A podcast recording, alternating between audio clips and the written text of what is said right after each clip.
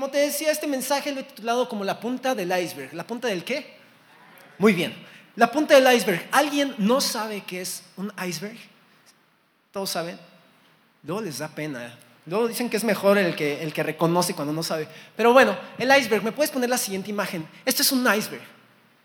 Es un bloque inmenso de hielo y lo que alcanzamos a ver con respecto al nivel del mar arriba es mucho más pequeño con respecto a lo que hay por debajo.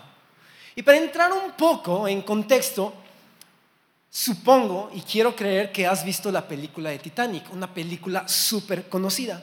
Y fíjate que estábamos platicando con los jóvenes y teníamos una, una, ¿qué será? Una duda, una propuesta sobre esta imagen. ¿Saben qué imagen me refiero? Es cuando está, esta, ¿cómo se llama el nombre de esta chava? Rose, Rose están, bueno, están ahí, ya, se hundió el Titanic y está Jack, Jack, Jack. Le dice, ¿no? ¿Cuántos están de acuerdo conmigo que Jack cabía en esa tabla? Sí cabía. Ahí está. Fíjense, alguien se, alguien se tomó el tiempo para hacer como reproducir eso hasta jugando cartas. Sí cabía, pero murió.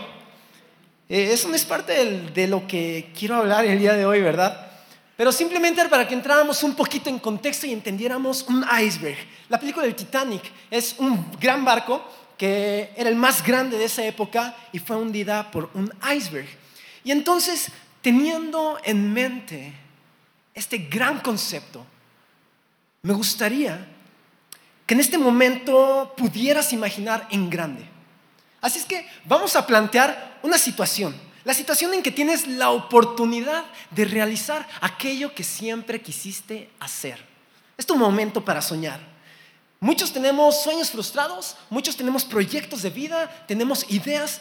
Y si yo te dijera, este es el momento en el cual tú puedes realizar esto, ¿qué es lo que harías? ¿Ya lo tienes en la cabeza? Porque cuando comenzamos a imaginar, cuando, por lo menos a mí, a mí es algo que me pasa, eh, me gusta mucho soñar, me gusta imaginar y pienso cosas grandes, maravillosas. Y mi corazón se enciende y yo creo que es, muy obvio que la palabra sueño hacemos referencia literal cuando estamos dormidos y tenemos sueños, son cosas que a veces parecen ilógicas, a veces que, suenan este, medio fumadas, ¿verdad? Pero también cuando despiertos estamos comenzando a imaginar, de repente son cosas que parecen difíciles de hacer, difíciles de alcanzar. Pero verdaderamente cuando yo sueño y pienso, lo hago en grande y enciende mi corazón. Mi mente vuela. Y probablemente sea contigo. Ahora, quiero presentarte algunos personajes, personajes que los chavos ya conocen, así es que no se vale, no se vale este, levantar la mano y decir quiénes son. El primer personaje es él. ¿Alguien sabe quién es? ¿Quién? Ah, sí, gracias, gracias. Walt Disney. Muy bien. En la siguiente imagen lo tenemos con con Mickey Mouse. Este, efectivamente es Walt Disney. El siguiente personaje, ¿quién me puede decir quién es? No escucho así como Edison. Muy bien. Es Edison. Se trata de Edison. El siguiente personaje, ¿quién es?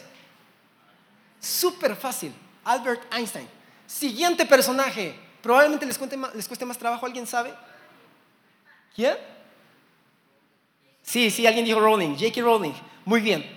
Y el último personaje que te quiero presentar es alguien súper conocido, fácil, facilísimo. Cristiano Ronaldo. Es increíble lo que cada uno de estos, estas personas realizaron. Pero quiero decirte algo, en algún punto de su vida ellos soñaron. Walt Disney hizo la mejor productora, consideraría yo, de, de, caricaturas de películas, hizo un parque de diversiones, pero quiero decirte y contarte un poco acerca de él. Él no inició ahí. Él, para entrar en contexto, quiero decirte que él nació en una familia de granjeros y siempre le gustaba dibujar. De hecho, dibujaba ahí en las paredes de, la granja. Y él como que le gustaba imaginar caricaturas y así. Y se empezó a meter poco a poco sobre ese camino. Y lo interesante de todo esto es que le fue muy mal, le fue muy mal en sus inicios, fue despedido de varios trabajos, pero a los 23 años fue cuando él fundó Walt Disney y definitivamente no va a ser como lo conocemos hoy en día, como todo un parque de diversiones, como toda una productora, No, inició en algo pequeño. La segunda persona que vimos fue Edison. Y él inventó, sabemos que inventó la bombilla. Pero quiero decirte que él fue eh, como cualquiera de nosotros y a los 12 años él vendía periódicos en la calle. Y fue hasta los 32 años, 20 años después, cuando inventó el primer foco incandescente. Einstein. Einstein lo llegaron a considerar, este, discapacitado mental porque le aprendió a hablar a los 4 años y a leer hasta los 7. Y muy probablemente si tuviéramos un caso similar a este dentro de nuestra familia, eh, creeríamos que a lo mejor va a tener como problemáticas para poder aprender. Pero ¿qué fue lo que pasó? Él ganó el premio Nobel de la física. Y luego a quién tuvimos? A J.K. Rowling. Eh, para quienes no saben, lo van a ubicar más con toda la saga de Harry Potter, las películas. Eh, ella es una periodista, o bueno, fue una periodista que no le iba bien. Era una madre soltera. Y de repente se le ocurrió una brillante idea. Estaba en una estación de tren, comenzó a escribir Harry Potter y es todo lo que conocemos hoy en día. Cristiano Ronaldo. En lo particular, no sé si tú, pero a mí me gusta más Messi, sin entrar en discusión. Pero ¿por qué puse a Cristiano Ronaldo? Porque él es un futbolista dedicado, que se ha esforzado y que día a día trabaja cada vez más. Y llega antes que sus compañeros al entrenamiento. Y todo esto que vemos en estos personajes es impresionante, ¿no? Es por ello que lo he llamado como la punta del qué? Del iceberg. Y sabes, nosotros vemos hasta donde nuestros ojos alcanzan a ver, pero siempre va a haber muchísimo más allá. Siempre va a haber un fondo, siempre va a haber una historia. Va a haber un detrás. Hay esfuerzo, hay frustración, hay enojo, alegrías, lágrimas, dedicación, trabajo, tiempo. Siempre va a haber más allá. Y tú me podrás decir en esta hora, este mensaje es un mensaje que he escuchado a lo mejor en videos de YouTube o, que, he encontrado en internet, o un mensaje que me han ido a compartir en la escuela, eh, eh, pláticas motivacionales. No vengo a hacer de esto un mensaje motivacional, un mensaje de éxito. Ese no es el fin. Esto va mucho, mucho, pero mucho más allá. Y si me permites continuar, podemos ver en la historia de la Biblia, en este libro, historias mucho más grandes, impresionantes que las que acabamos de ver. Pero ¿sabes cuál es la diferencia entre estas historias y estas? En cada una de estas historias podemos ver a Dios obrando, mostrando la gloria de Jesús. Y la Biblia, la Biblia es un libro increíble, porque no es un libro que plantea ideas hipotéticas, historias ficticias, no es algo que sea falso, es algo totalmente verdadero, es histórico, es real. Y a veces vemos la Biblia como un libro aburrido, como un libro religioso. Pero sabes, esto muestra la verdad, porque es la palabra de Dios. Y creo, creo que hay algo con lo que tú y yo nos vamos a sentir identificados en esta hora, con este libro. ¿Sabes qué es esto?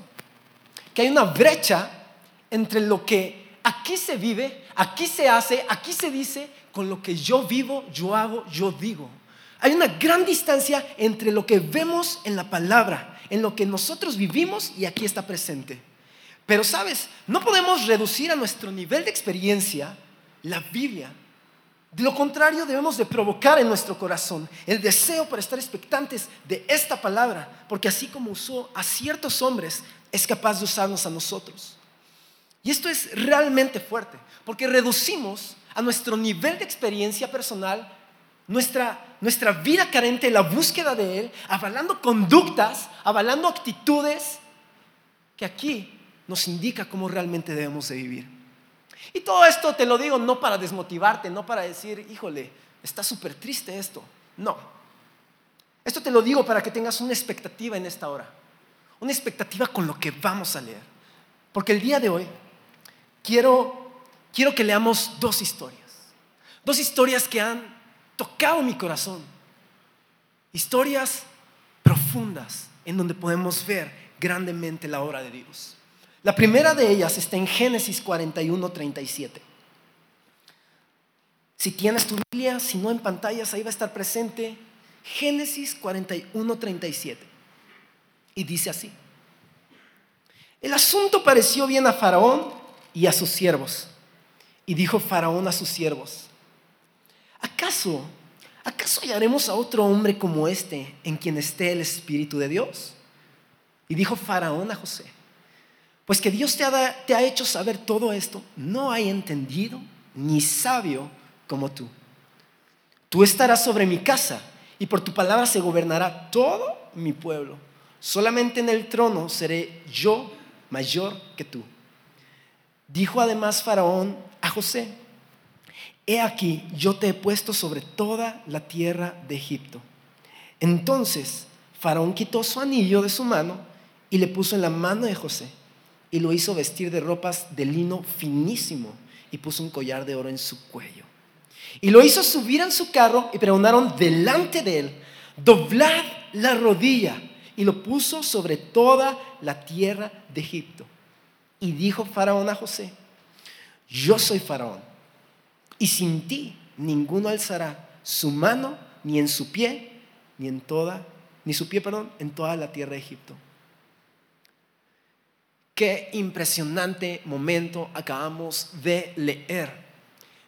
El momento yo considero cúspide, glorioso, el momento de éxito de José, en donde es puesto por un lugar privilegiado, la mano derecha del faraón. Iba a gobernar. Y si no sabes quién es José, aquí estamos viendo el momento este que te digo que, que es como lo más, lo más importante. Pero sabes, quisiera mostrarte un poco más de la vida de José. Porque como te dije, esto se llama la punta de qué? Del iceberg. Lo que estamos viendo en este momento es solo una parte de lo que él vivió durante esta etapa. Así es que acompáñame a leer Génesis 37, 1 y 2. Génesis 37, 1 y 2 dice, habitó Jacob en la tierra donde había morado su padre, en la tierra de Canaán. Esta es la historia de la familia de Jacob. José, siendo de edad de 17 años. ¿Cuántos años tenía? 17 años. Recuerdo perfectamente cuando tuve 17 años, todos recordamos, ¿verdad? Como si fuera ayer. 17 años fue cuando tenía José y, y, empezó Dios a inquietar su corazón a esta edad, una edad temprana. Y quiero decirte de qué manera comenzó a inquietar y a marcar los propósitos en su vida. Porque José tenía muchos hermanos, pero era el favorito. ¿Cuántos se identifican con el hijo favorito? Y no levantes la mano si está tu hermano, porque te metes en problemas. Pero en la familia, la mayoría de las veces, hay alguien sobre el papá, que el papá tiene como cierta inclinación sobre sus hijos, y a pesar de que digan, no, yo los amo por igual, sabemos que no es así, Está bien, no pasa nada, aquí está, aquí está en la Biblia. Y entonces se le ocurre al papá de José darle una túnica, una túnica de colores, eh, que es un regalo, es algo muy particular, ¿sí? Y yo quiero decirte que también lo hemos experimentado. Cuando le regalan algo a tu hermano o a tu hermana y a ti no te dan, dices, oye, ¿por qué a mí no me lo diste? Y empezamos a pedir. Bueno, y entonces a él le regaló esto y lo hacía como de alguna manera particular a él.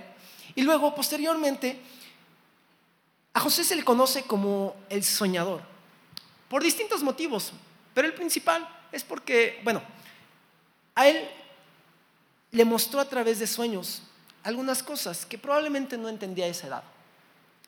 Él soñó una vez y le dijo a sus hermanos, hey, vengan, les voy a contar este sueño, este sueño que tuve. Se los contó y los hermanos le dijeron, ¿qué estás diciendo? ¿Estás diciendo que tú eres mejor que nosotros? ¿Que tú vas a ser puesto delante de nosotros? Como mayor. Muy probablemente te digo, José no sabía qué significaba ese sueño. Tuvo nuevamente otro sueño similar, se los cuenta, hey hermanos, tuve este sueño. Y le dijeron, ¿te estás burlando? ¿O sea, estás diciendo que tú eres mejor que nosotros? Y de por sí con todo ese favoritismo que podría tener como, como su papá, sumaba y generaba egoísmo, generaba envidia en los hermanos. Y entonces, ¿qué fue lo que hicieron estos hermanos? Estos hermanos dijeron, estamos hasta aquí de ti. No le dijeron, ¿verdad? Pero entre ellos decían, ¿qué es lo que vamos a hacer? Pues hay que matarlo. Total, no pasa nada, vamos a matarlo. Pero siempre hay un hermano que ve por los demás, el mediador, Rubén. Aquí hay Rubénes, espero que sí, que todos sean Rubénes. Entonces, Rubén les dijo, no, no, no, no, no hay que matarlo.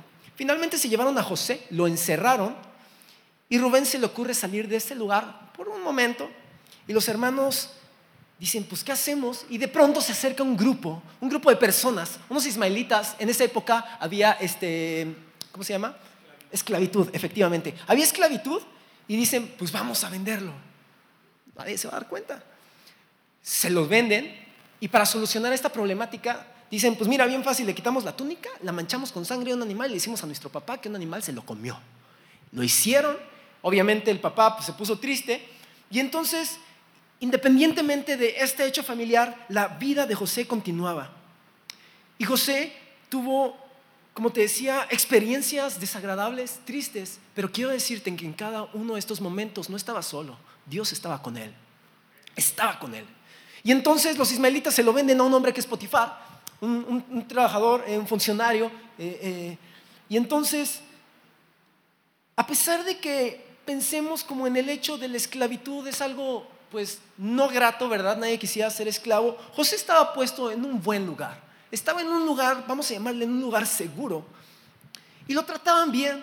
Pero sabes, además de José ser sabio, prudente, inteligente, y que Dios le diera todo esto, le dio algo hermoso que todos aquí tenemos una cara hermosa. Era guapo José. De modo que la esposa de Potifar lo vio y dijo, sí. Y le dijo, ven. Y él, no. Y ven. Y entonces, literal, quería echárselo. Y entonces, José, una vez, en un momento que lo agarró, José salió huyendo y dijo, no, no, no, no, no. Pero la esposa de Potifar, obviamente porque no consiguió lo que quería, Empezó a gritar y le inculpó como que él se estaba pasando de la mano y obviamente Potifar a quién le va a creer, a José o a la esposa, a la esposa. Y dice, te me vas a la cárcel. Mandan a José a la cárcel y quiero decirte que estuvo ahí un periodo, no de días, no de meses, estuvo un periodo largo. Fueron años, pero siempre estuvo presente la presencia de Dios con él. Y en este lugar conoció a dos personas, dos personas que eran trabajadores del rey, del faraón, pero los habían encarcelado. Y como te decía, José se le conoce como José el soñador, no solamente porque tenía sueños, sino Dios le había dado la capacidad de interpretar los sueños de otras personas. Y estas personas habían tenido dos sueños, bueno, uno y uno, ¿verdad? Y estaban inquietos y se lo contaron a José.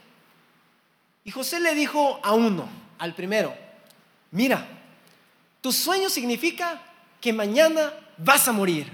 Y yo no sé si eso trajo paz, porque estaba inquieto, o ya no pudo dormir, ¿verdad? Y efectivamente al día siguiente lo, lo mataron. Y al otro le dijo, mira, tu sueño significa, tu sueño significa que de aquí saldrás el día de mañana. Y tal como lo dijo sucedió. José, perdón, el trabajador fue liberado, pero José le dijo, hey, por favor, acuérdate de mí, porque ya no quiero estar aquí. Salió el trabajador, fue liberado, regresó y no se acordó de José. Más trágica su historia, su vida no podía ser. Pero entonces es el momento cuando sucede lo grandioso. El faraón también tuvo un sueño y llamó a sabios, a gente que pudiera mostrarle qué era lo que significaba, pero ninguno de ellos lo logró. Y entonces fue cuando este trabajador que fue liberado le dijo, hey faraón, yo conozco a alguien, alguien que me ayudó en la cárcel, alguien que reveló también mis sueños. Y entonces traen a José, le revela los sueños a este, al faraón, le dice, tu gobierno pasaba por un periodo muy difícil, y entonces el faraón se queda con la cara sorprendida y le dice, por cuanto Dios te ha revelado y te ha mostrado esto, te pondré como mi mano derecha. Increíble. Pero sabes, José tenía 17 años cuando comenzó el Señor a inquietar su corazón. Sin embargo, hasta este momento, en donde es puesto por mano derecha del rey, ya tenía 30 años. Habían pasado 13 largos años de su vida en donde vivió engaño, traición, lo vendieron. O sea, habían sido años difíciles, pero pudo ver el cumplimiento de su promesa en José. Le mostró que iba a ser puesto en ese lugar. Y su vida continúa, pero sabes, hasta este momento te decía, estamos viendo la punta del iceberg. Y estamos viendo que siempre hay un fondo, hay un detrás. Y esta no fue la excepción. Y de esta historia hay algo que realmente me ha movido, que podemos aprender de él. ¿Qué es esto? José, José, perdón, fue traicionado. Y quiero decirte que siempre habrá alguien que va a descalificar tus sueños. Esos sueños que solo Dios pone, siempre habrá alguien que los va a descalificar. Pueden ser desde amigos o tu familia. Pero sabes, lo más importante es que cuando viene de parte de Dios, permanece y Él estará respaldándote siempre. Cuando los sueños vienen de parte de Dios, permanecen. Siempre, porque Dios es fiel y cumple sus promesas. Amén. Ahora, dejando un momento la historia de José, quiero hablar de una segunda historia. La segunda historia más grande que podemos ver en la Biblia y en la humanidad. Esta es la historia de Jesús. Un hombre que vivió bajo todas las condiciones, consecuencias de esta humanidad. Es decir, Jesús se despojó de su naturaleza divina, se hizo igual a nosotros y asumió esas limitaciones humanas. Se hizo igual, igual a nosotros. Pero una cosa, no.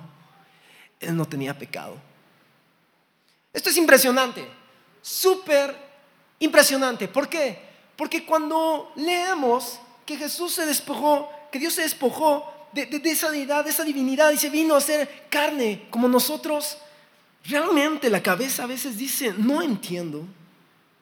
Pero así fue. Él vivió como nosotros, dependió de leche materna como nosotros, experimentó hambre, experimentó frío como nosotros. Carne y hueso. Y todos conocemos esta historia, la historia de este carpintero, hijo del carpintero. Mateo 3:16, un pasaje impresionante. Un pasaje que muestra algo poderoso. Dice así, y Jesús, después que fue bautizado, subió luego del agua, y aquí los cielos le fueron abiertos, y vio al Espíritu de Dios que descendía como paloma y venía sobre él. Y hubo una voz de los cielos que decía, este es mi Hijo amado en quien tengo complacencia. Y luego en Hechos, Hechos 10, 38 dice, estaba Pedro predicando a los gentiles les dice, ustedes saben lo que pasó en toda Judea, comenzando en Galilea, después de que Juan empezó a predicar su mensaje de bautismo. Y saben que Dios ungió a Jesús de Nazaret con el Espíritu Santo y con poder. Después Jesús andó haciendo el bien y sanando a todos los que eran oprimidos por el diablo porque Dios estaba con él.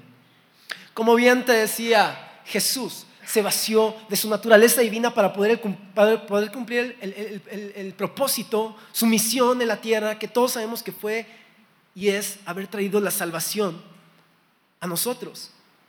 Y fue lleno del Espíritu Santo. Dime, repite conmigo, lleno del Espíritu Santo.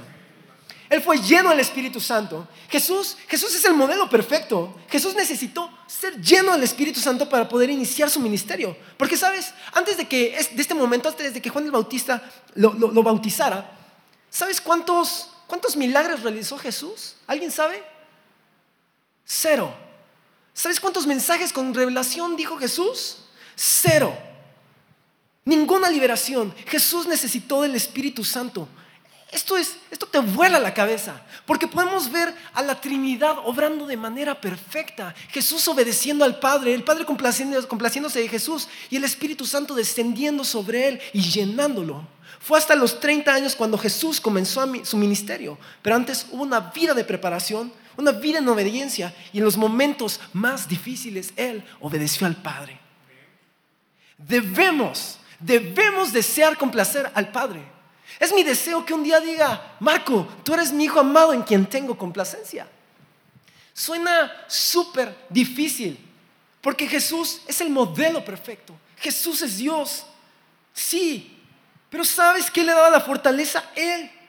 El Espíritu Santo. Jesús fue guiado por el Espíritu Santo y Jesús actuó en el poder del Espíritu Santo. Esto debe de provocarnos grandemente en nuestro corazón porque dice su palabra que cuando recibimos el bien y mora en nosotros, el poder del Espíritu Santo está en ti. El mismo poder que levantó a Jesús de los muertos es el poder que tenemos hoy. Y sabes, podemos ver que una vida llena del Espíritu Santo se parece a Jesús. Yo quiero ser como Jesús. Sé que no lo voy a hacer, pero permanezco, persevero en obediencia, porque es el modelo perfecto de santidad. El proceso siempre será doloroso, pero la meta es gloriosa en él. José fue humillado, vendido, Moisés era tartamudo, problemas de autoestima. Él decía, no, Señor, yo no quiero ir, manda a otro, manda a mi hermano. Pero él dijo, no, te quiero a ti. Jesús padeció gran dolor. Podemos ver también la vida de, de David. Había un proceso en cada una de estas historias, en cada una de estas vidas. También hay un proceso en tu vida. Y cuando es doloroso, no te preocupes, la meta es más gloriosa en Él. Y hay una serie de preguntas que en esta mañana quiero hacerte. Unas preguntas que muy probablemente ya te hiciste, que has estado pensando, escuchando, y son preguntas que desafiarán verdaderamente tu vida. La primera de estas preguntas es, ¿conoces cuál es el propósito de Dios para tu vida? Y si no lo conoces, ¿alguna vez te preguntado como, pues, ¿de qué se trata? ¿Para qué estoy aquí? La siguiente pregunta es, ¿el sueño que actualmente tienes, el proyecto de vida que, actualmente tienes, es, es algo que viene de Dios? ¿Es algo que Dios ha sembrado en tu vida? ¿Verdaderamente viene de parte de Él? Y la tercera pregunta, una pregunta difícil, una pregunta retadora, una pregunta que yo me he realizado y por eso te la planteo también. Realmente, realmente es un sueño que viene de Dios. ¿O tú has querido creer que es algo que viene de parte de Él? Porque muchas veces parece algo bonito, algo que agrada a Dios, pero más que agradarle a Él, te agrada a ti, me agrada a mí, nos agrada, nos llena a nosotros, nos satisface a nosotros, genera un sentido de autorrealización. De lo contrario a todo esto, los propósitos de Dios siempre, por supuesto, traerán bendición a nuestra vida, pero nos llevarán a Él, glorificará a Él y agradará a Él siempre. Porque a través de tu historia, Jesús quiere mostrar su historia. Duele hacerse este tipo de preguntas. Y quiero decirte algo, algo muy importante. A veces creemos que los sueños y los proyectos que vienen de parte de Dios son dentro de una iglesia, cuatro paredes. Pero no es así. Claramente lo vemos con José. Fue puesto por gobernante, y yo no sé Dios a dónde te quiere llevar, sin importar el momento y la etapa de, tu vida en donde, donde te encuentres. Porque Dios puede tener propósitos para tu vida en el ámbito laboral, en el gobierno, en el deporte, en las artes, en lo social, en la familia. Puede hacer de ti un empresario. Y gloria a Él, porque será para edificación de su iglesia y para que conozcan el nombre de Jesús, que es nombre sobre todo nombre. Amén. El propósito de Dios siempre será único, pero siempre del mismo modo será para mostrarle a Él.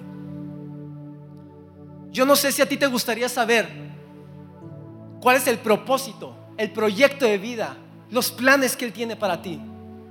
Pero tengo cuatro puntos. Cuatro puntos que yo considero vitales, esenciales para poder conocer ¿Qué es lo que Dios tiene para tu vida? El punto número uno, necesitas del Espíritu Santo en tu vida. Solo así podrás conocer cuáles son los planes de Dios.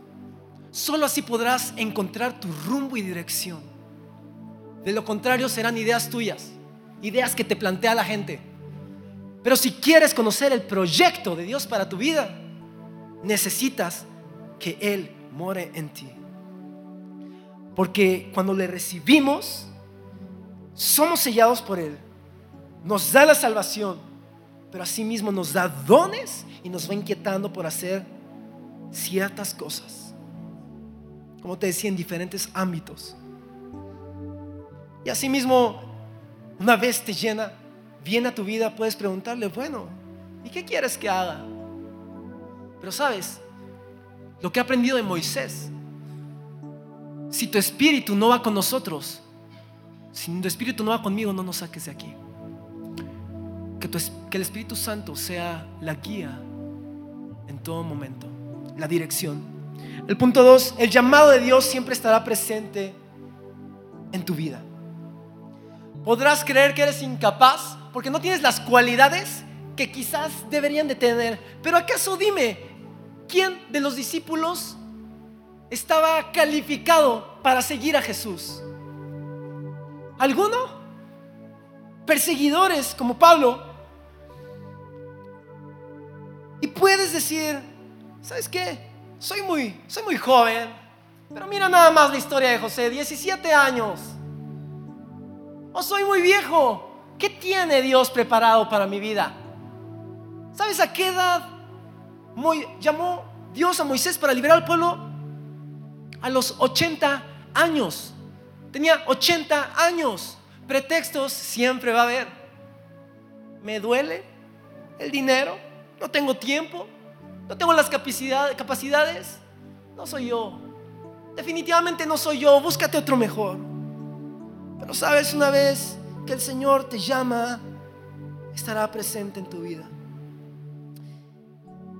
Y quiero platicarte un poco acerca de mí. En esta Biblia, esta Biblia tiene historia. Eh, Dios es bueno porque no le he perdido, ¿verdad? Pero yo no sé si tú conociste a Lupita Castro. Lupita Castro falleció esta semana es una persona que trabajó por muchos años con los niños en Shalom Kids. Trabajó por mucho tiempo. Y yo fui una de esas personas, uno de esos niños en ese entonces. Y un día nos dijo, traigan el siguiente domingo una Biblia. Y le dije a mis papás, hey, cómprame una Biblia. Me compraron esta Biblia y anotaron aquí, me la dedicaron. Y llegué al día, digo, al domingo siguiente y ella nos invitó a recibir a Cristo en nuestro corazón. ¿Y por qué digo que tiene historia? Porque aquí tiene mis letras, 7 de abril del 2002, en naranja y azul, para que se vea chido. 7 de abril del 2002, estamos hablando de 17 años atrás, yo tenía 7 años, cuando dije, pues va, un niño, un niño que a veces decimos, ah, sí, lo hizo porque es un niño, pero sabes, el Espíritu Santo vino y selló mi vida con cosas que nunca hubiera imaginado. Y como tú, como tú he tenido sueños, he tenido proyectos, ideas. Y una característica de muchos niños es que en algún momento de su vida dijo, yo quiero ser futbolista. Y no fui la excepción. Y sabes, yo estoy convencido de que pude haber llegado. ¿Por qué? Porque tenía 12 años y empezaba a jugar y iba en quinto, jugaba con los de secundaria en el equipo de la escuela y, así, luego visorías y me dijeron vente para acá, me querían este, invitar a, a, la escuela de Pachuca y fui a visorías y me decían que sí y yo decía vamos, pero mis papás decían no. Yo decía, ¿por qué no? Es lo que quiero hacer de mi vida. Y rápido, para que no se me olvide, antes de, seguir con esta parte, mi, mi vida continuó después de algo que quiero comentar, pero fue hace como cinco años cuando créeme que yo ya, yo ya le había creído a Dios a sus sueños. Yo había ya dejado algunos, este sueño, pero ve cómo, ve cómo es el corazón, engañoso es el corazón. En mi mente de repente yo decía, pues si de repente me invitan a jugar, así como que vente acá, X, cuarta división, eh, fuerzas básicas, lo que sea, yo decía, pues va, igual y soy de testimonio, porque creemos que es algo que le va a agradar a él. Tuve una cirugía de rodilla. Yo creo que Dios me dijo, no, chavo, no va por ahí. Recuérdalo, yo tengo estos planes para ti. Regresando, te decía, tuve ese sueño, 14 años de edad. Perdón, tenía en, en el 2009, perdón, 2009. Estamos hablando 10 años atrás, efectivamente, tenía 14 años de edad. En el 2009 yo fui a un evento y escuché una predicación, un mensaje que tocó mi corazón y no hablaba de esto, no hablaba de esto, pero él nos animaba y nos decía, este es el momento en el cual puedes entregarle tu vida a Dios, tus sueños, todo. Y él había escrito una canción que decía, yo iré a vivir en la vida, vivir, es que lo canto como con el fraseo, viviré la vida y muero a todo por Jesús. Y estaba escuchando la canción. Si quieres entregarle tus sueños, levántate. Me levanté. Y yo dije, va. Y empecé a orar. Tenía las manos alzadas. Y le dije, Señor, te entrego mi familia, te entrego eh, mis estudios, te, te entregaba todo, menos aquello que ocupaba mi mayor dedicación, mi mayor tiempo, mi mayor esfuerzo y ganas, el fútbol, mi sueño. Y le daba vueltas y seguía dando, le daba todo, le consagré todas las cosas como por dos, tres veces. Y hasta en un momento yo decía, híjole, pues va. Y le dije, Señor, te entrego el fútbol. No sabes el trabajo que me costó decir esas palabras. Fue difícil para mí. Me dolió. Duele. Verdaderamente duele cuando le entregas, eh, no sé, algunas cosas que Dios te ha pedido. Duele. Pero no se quedó ahí. Dios plantó nuevos proyectos, sueños y puso un deseo ardiente de seguirlo a Él. Me llenó. Era lo que necesitaba. Eso era todo.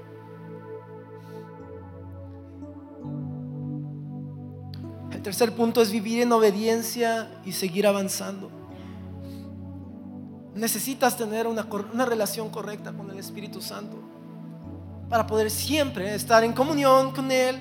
Él es quien te dará dirección, Él es quien te dará sabiduría y así no te desviarás de la meta. No te desviarás. Porque a veces pensamos que vamos bien, vamos bien, hay un atajo y nos vamos por el atajo. Y Dios te dice, no, es por allá. Mejor por acá. No, y cuando menos te das cuenta, en lugar de llegar, te alejas de su voluntad. Tu corazón se empieza a enfriar a lo mejor. Pero lo, lo más grande de todo esto es que es cuestión de voltear atrás. Ves al Padre y el Padre te toma y regresas a los pies de Jesús vivir en obediencia y seguir avanzando. Y como dice Pablo, yo no pretendo ya haberla alcanzado, sino que prosigo a la meta. No sé Dios qué es lo que tiene para mi vida, pero sabes, cuando continúas, cuando vives en, en, obediencia, cuando avanzas dentro de su voluntad, dentro de sus planes, todas las cosas funcionan. No sé Dios a dónde te va a llevar, pero cuando le crees, cosas grandes suceden. Y el cuarto punto, dependencia total. Siempre tener presente que es por Dios, que es para Dios, que todo se lo debemos a Él. Y debemos de tener mucho, mucho cuidado en caer en la autosuficiencia, porque el Señor te va llevando por nuevas etapas, comienzas a ir a otros lugares te das cuenta de, de dónde Dios te ha sacado, pero hay un problema. Te olvidas que es por Él y para Él, que fue Él quien te llevó. Desvías la mirada de Él y la fijas en ti.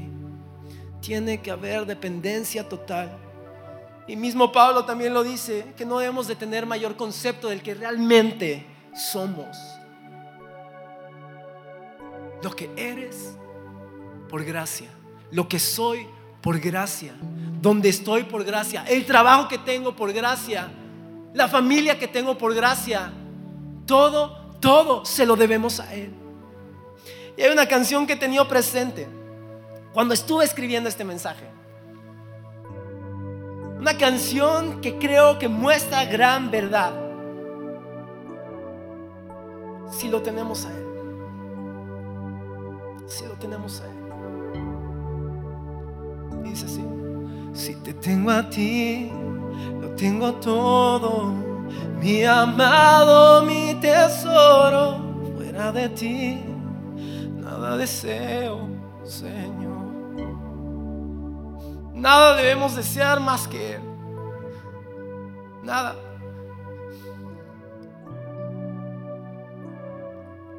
Es mejor vivir todo un desierto con Él que un paraíso sin Él. El éxito lo podemos definir de tantas maneras. De acuerdo al, momento que estamos viviendo, a lo mejor socialmente. Pero sabes, yo lo definiría así. El éxito es hacer la voluntad de Dios. Hacer y vivir bajo la voluntad de Dios. Ya que al hacer esto, estaremos cumpliendo con nuestro llamado y todo lo que sucederá en nuestra vida vendrá por añadidura. Buscad primeramente el reino de Dios y su justicia y todas estas cosas serán añadidas. No te vas a tener que preocupar de qué beber, qué comer, qué hacer, porque el Señor está contigo. Y sabes, no busques esto por interés a lo que Dios te dará, porque a veces es como, órale va, y a ver qué Dios me da, dónde me pone. No, mal. No lo busques, no busques interés al sueño, llamado propósito, lo, como, lo quieras llamar. Podemos ver que ni Moisés, ni David, ni José, y más, más personas no buscaron el lugar. Lo que buscaron era tener una relación continua con Dios. Y a lo mejor has tenido un ascenso en el trabajo, te han puesto en un mejor puesto. Pero quiero decirte algo, el mejor ascenso que podemos tener, la mejor promoción es la que Dios nos hace de manera natural. Sin buscar ello, buscarlo a Él. Las cosas se dan. No te des por vencido, no. Porque Dios te ha llamado y perteneces a Él. Eres de Él. Porque primero te cansarás tú de oír antes de que Él se canse de ir por ti. Y algunos pueden decir, mi tiempo ya pasó, yo ya serví, pero no es así. Quiero decirte que, que, Dios te dice, yo te quiero a ti, mis planes son para ti, tú eres mi obra maestra, tú eres.